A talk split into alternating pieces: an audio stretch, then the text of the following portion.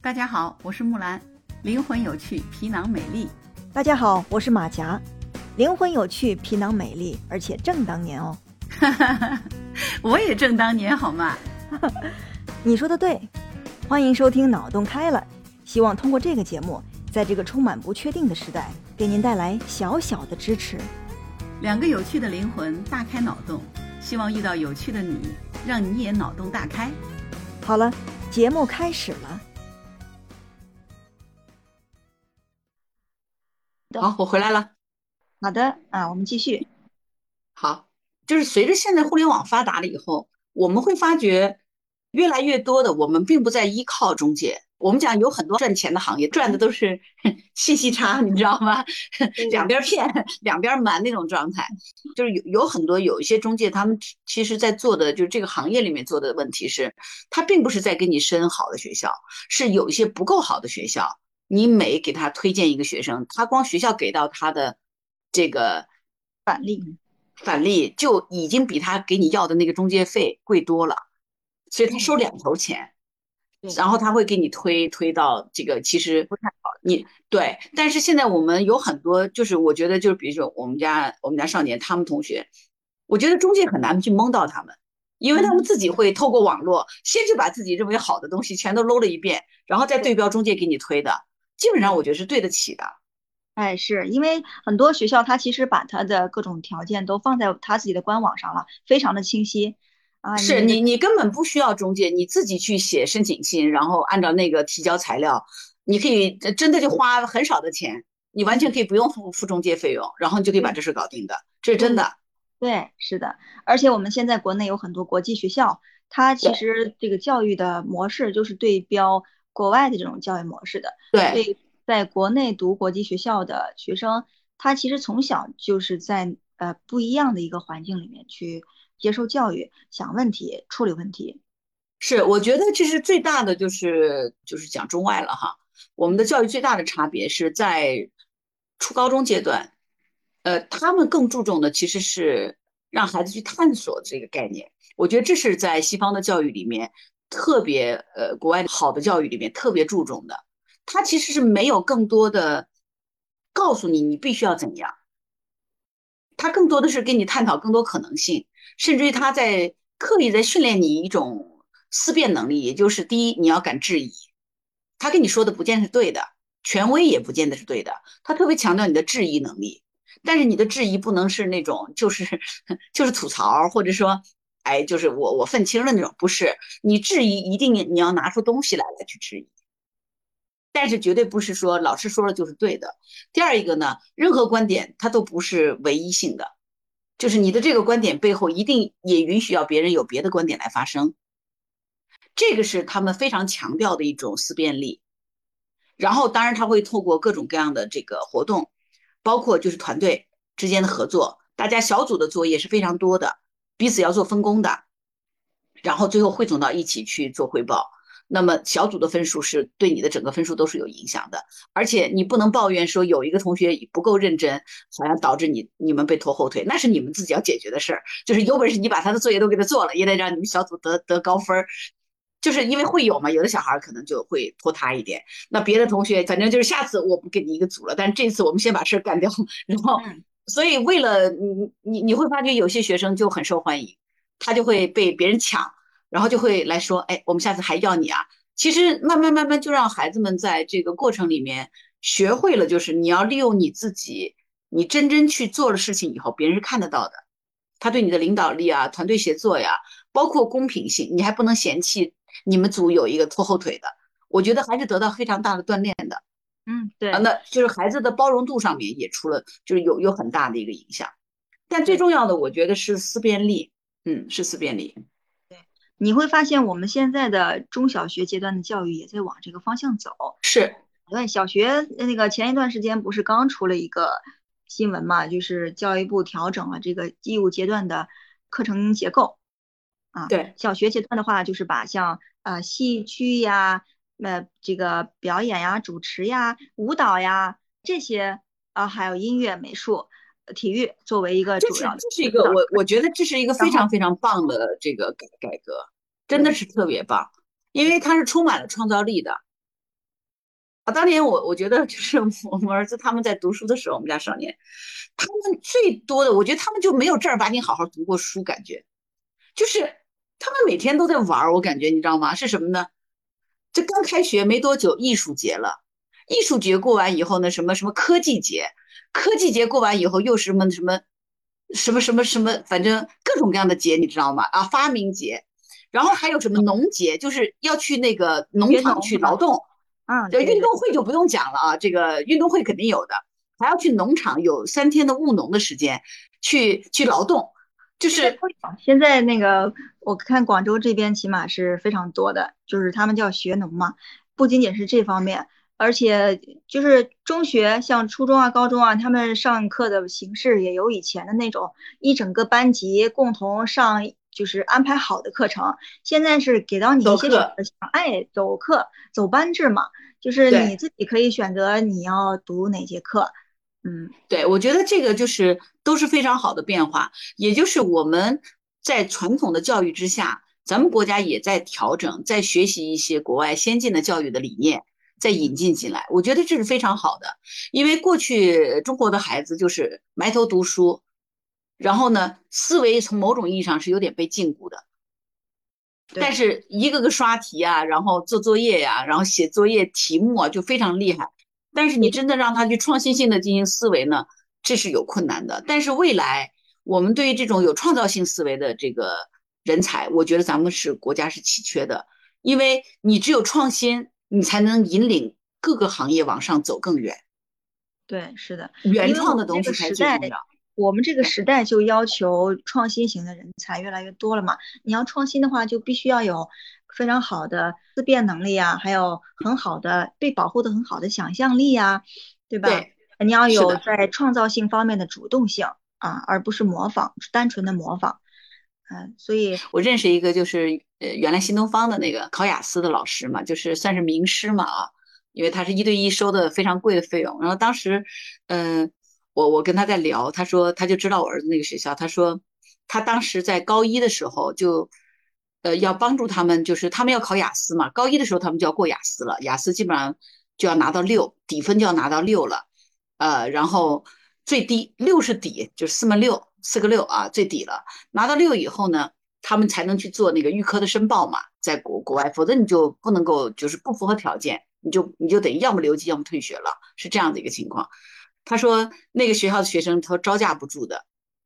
他说特别有意思的地方是他在别的地方，比如说也去上雅思班什么的，学生们都很老实。他那个学校的学生就一个很大的教室，二十多平方。他说只坐了八个学生，然后桌子并起来，然后四方桌一围，旁边角落还摆满了乐器，什么吉他什么都有。然后学生们啊，就是他那个学校。就是他那个学校的教室，他说是普通的学校里面应该是能够坐四十个人到五十个人的那种教室，嗯，只坐了八个学生。然后教室的桌子都摆在中间嘛，就学生们围着坐的。然后教室周围呢摆什么吉他呀、什么呃球拍啊、什么乱七八糟的乐器啊，然后还有架子鼓之类的。然后学生们呢就是思维非常活跃，那当然他说口语的能力和英文的能力都非常强的嘛。但是问题是思辨力是非常强的，就是说他根本不会去说，因为你是个老师，你说什么就是什么，他会提出各种各样非常有有想法的问题来跟你来进行讨论，而且根本不触你，嗯，而且明确的表达我不同意这个观点啊，他说真的很有意思，他就觉得那个才是教育，就是作为老师来说，他说我去那样的上课就有一种痛快的感觉。你觉得是在跟他们做交流，就是那种棋逢对手的那种交流。他说我也觉得很开心，你知道吗？因为对于老师来说，就不再是一种单纯的输出了，而且是填鸭式的输出。就是你在教的时候，呃，或者说是这种就不叫教了，现在都是以学生为主嘛，就呃就是老师更多的是一个引导的作用。对，就是我给你抛出来一个砖，然后学生就开始各种各样的回应，对吧？哎，老师就站在引导的角度上，哎，你你你你这样想，呃，他那样想，然后不同的这个观点，这一交锋，又碰出来一些新的火花。其实教育最后的本质，其实回归到就是那个状态，就是一个灵魂去影响另外一个灵魂，一朵云去推动另外一朵云，它真的是回到那个状态。这是真正教育的本质，就是我理解的教育的本质，其实是老师去激发了学生的潜能的，这是真正的教育，而不是我教你什么。其实我是觉得啊，现在互联网发达这么厉害，我们教孩子，孩子不教我们就不错了，你知道？我们教他们什么呀？他们比我们厉害多了。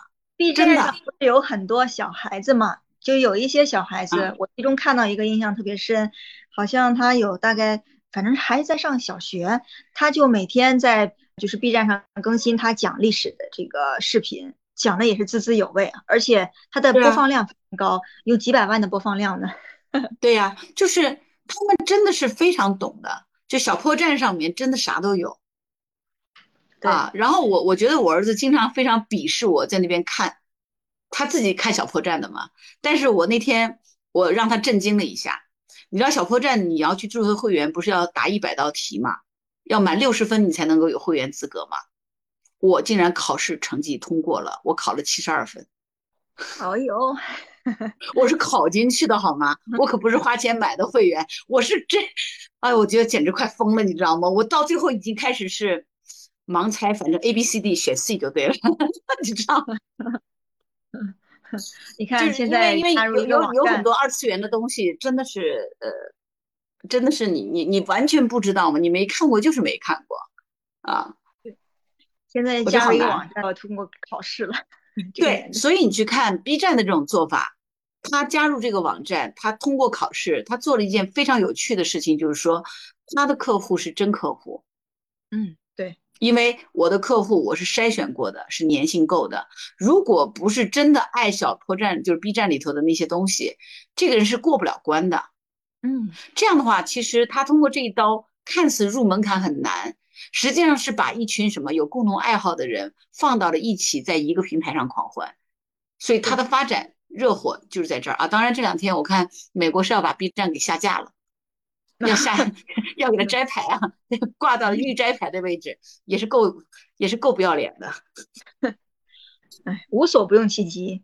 嗯哼，就是不要脸到已经让你觉得说，我都已经不在乎你知道我不要脸了，已经到了这个劲儿上了。你发觉了没有？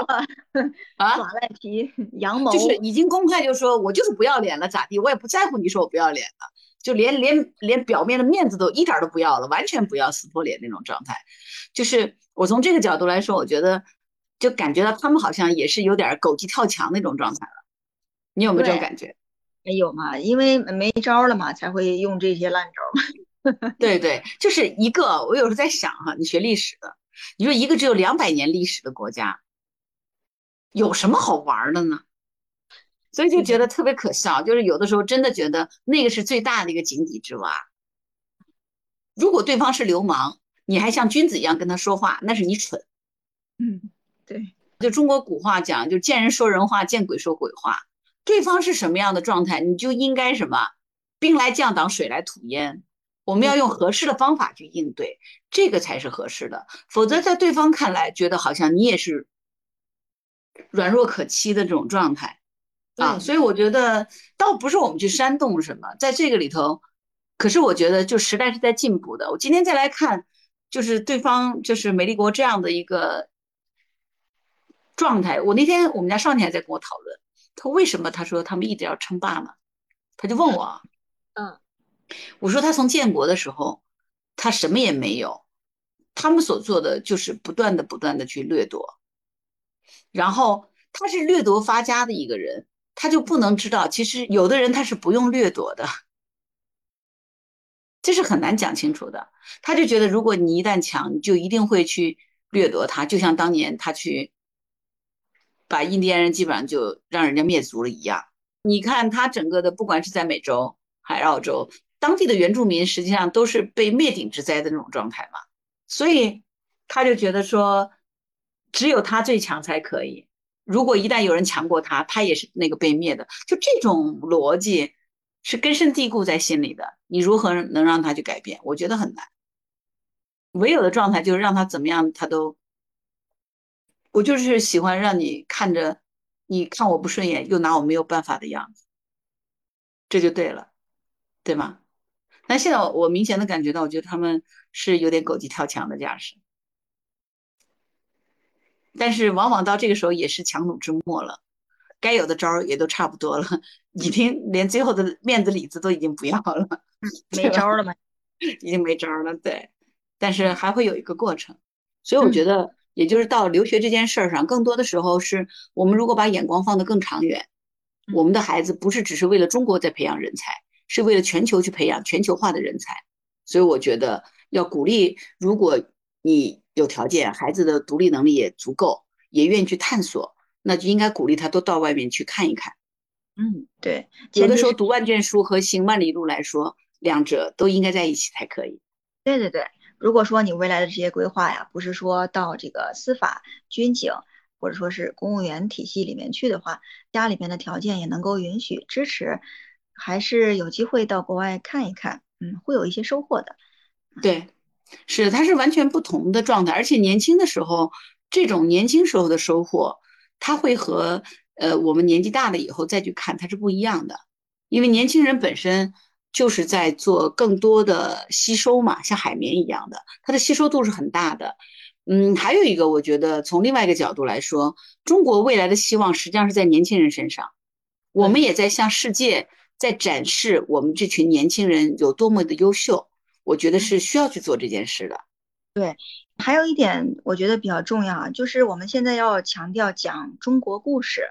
其实你要讲好中国故事，你就得知道你是在对谁讲。对吧？你得首先对你的听众有一个了解，你对听众有了解的基础上，你知道他们缺什么，哎，我们有什么，然后我们在其实说白了，讲好中国故事，它中间肯定包含着一些啊价值观的输出嘛。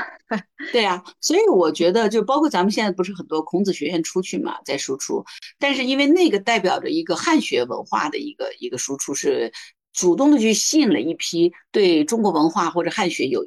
有兴趣的人来学习，可是像呃现在这批年轻的留学生，我觉得他们是以个体的身份出去的，他和他们的全来自全球各地的优秀的学生在一起的时候，实际上他们就是同学呀，同学之间进行互相的这个交流，然后思想的碰撞，这个本身不仅是带给自己，也带给国外的同学更多对中国的认识。当然，包括你说的，我们如果想去讲好中国故事，想去做这个人类命运共同体，我如果不都不了解人家是怎么想，我们这个沟通的成本，就换言之，我们要把上帝当年为了不让大家造那个巴比塔而让每个人讲不同的语言，今天我们让他语言统一化，思维之间的理解更深刻，才会让我们人类之间的这个交流和沟通才会更大，这是真的。对。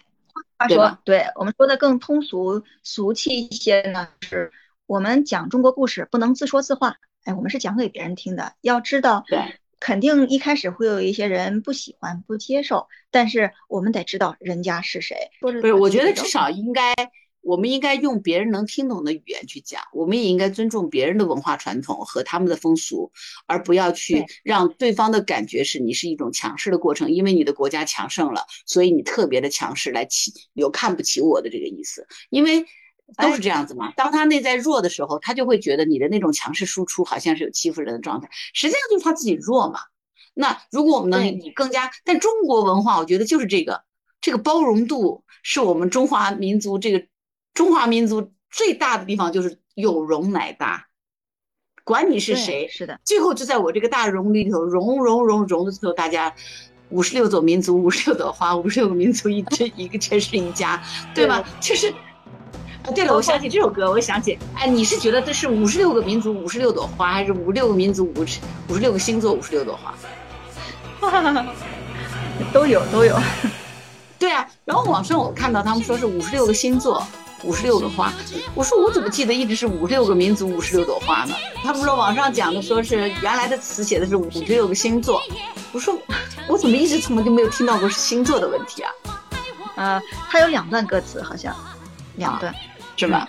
对，就是我们我们我们说这个人类命运共同体啊，未来我们这个中国故事，它一定是不是说只有一个版本，它有很多个版本，对吧？有些版本可能是面对我们这个中东的朋友，有些版本是面对欧洲的朋友，还有些版本是面对澳洲和美洲的朋友。所以它就需要我们也有人才，我们对我们也要有人要去了解当地的文化，跟他们做更好的交流，对吧？就是走出去，然后再再回来。或者互相互通有无，互相交流，这个时候朋友都是相交的越久嘛，互相交我才能更加加深了解嘛，对不对？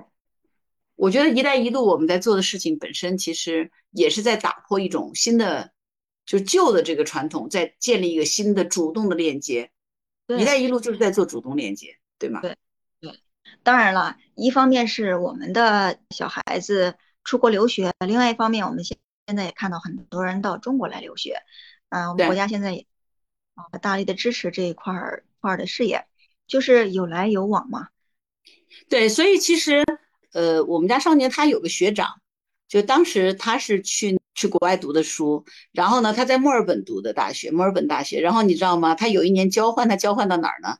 他去交换到复旦，相当于他又他在墨尔本大学有大大二还是大几？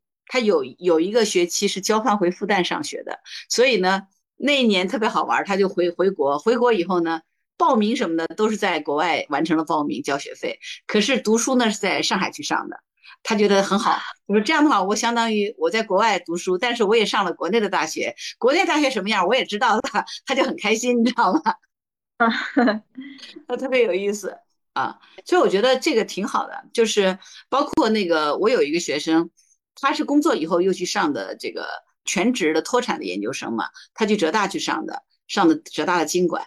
然后当时他因为成绩很好，但是他是放弃了美国的那个伯克利，因为当时那个孩子小嘛，他放弃了。还有两个小孩儿，一个一个姑娘，特别好玩。他后来选择了那个日本的早稻田。他当时去日本早稻田交换的那一年，特别有意思，是他两个小孩都带去了，就是学校。允许他带着孩子去读书，所以他带着他的孩子到日本去读了一年的书，就是他先生也陪他过去，然后一家在日本待了一年，两个小孩在那边，啊，然后又回国。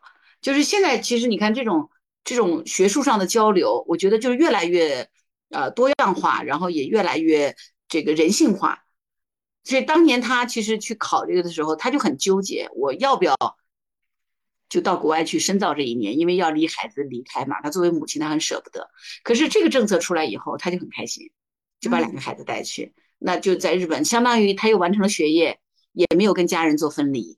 对，所以我觉得就是呃，真的是现在发展的如此之好哈，有越来越多的年轻人有更多的机会，呃，这真是很很很很幸福的一件事。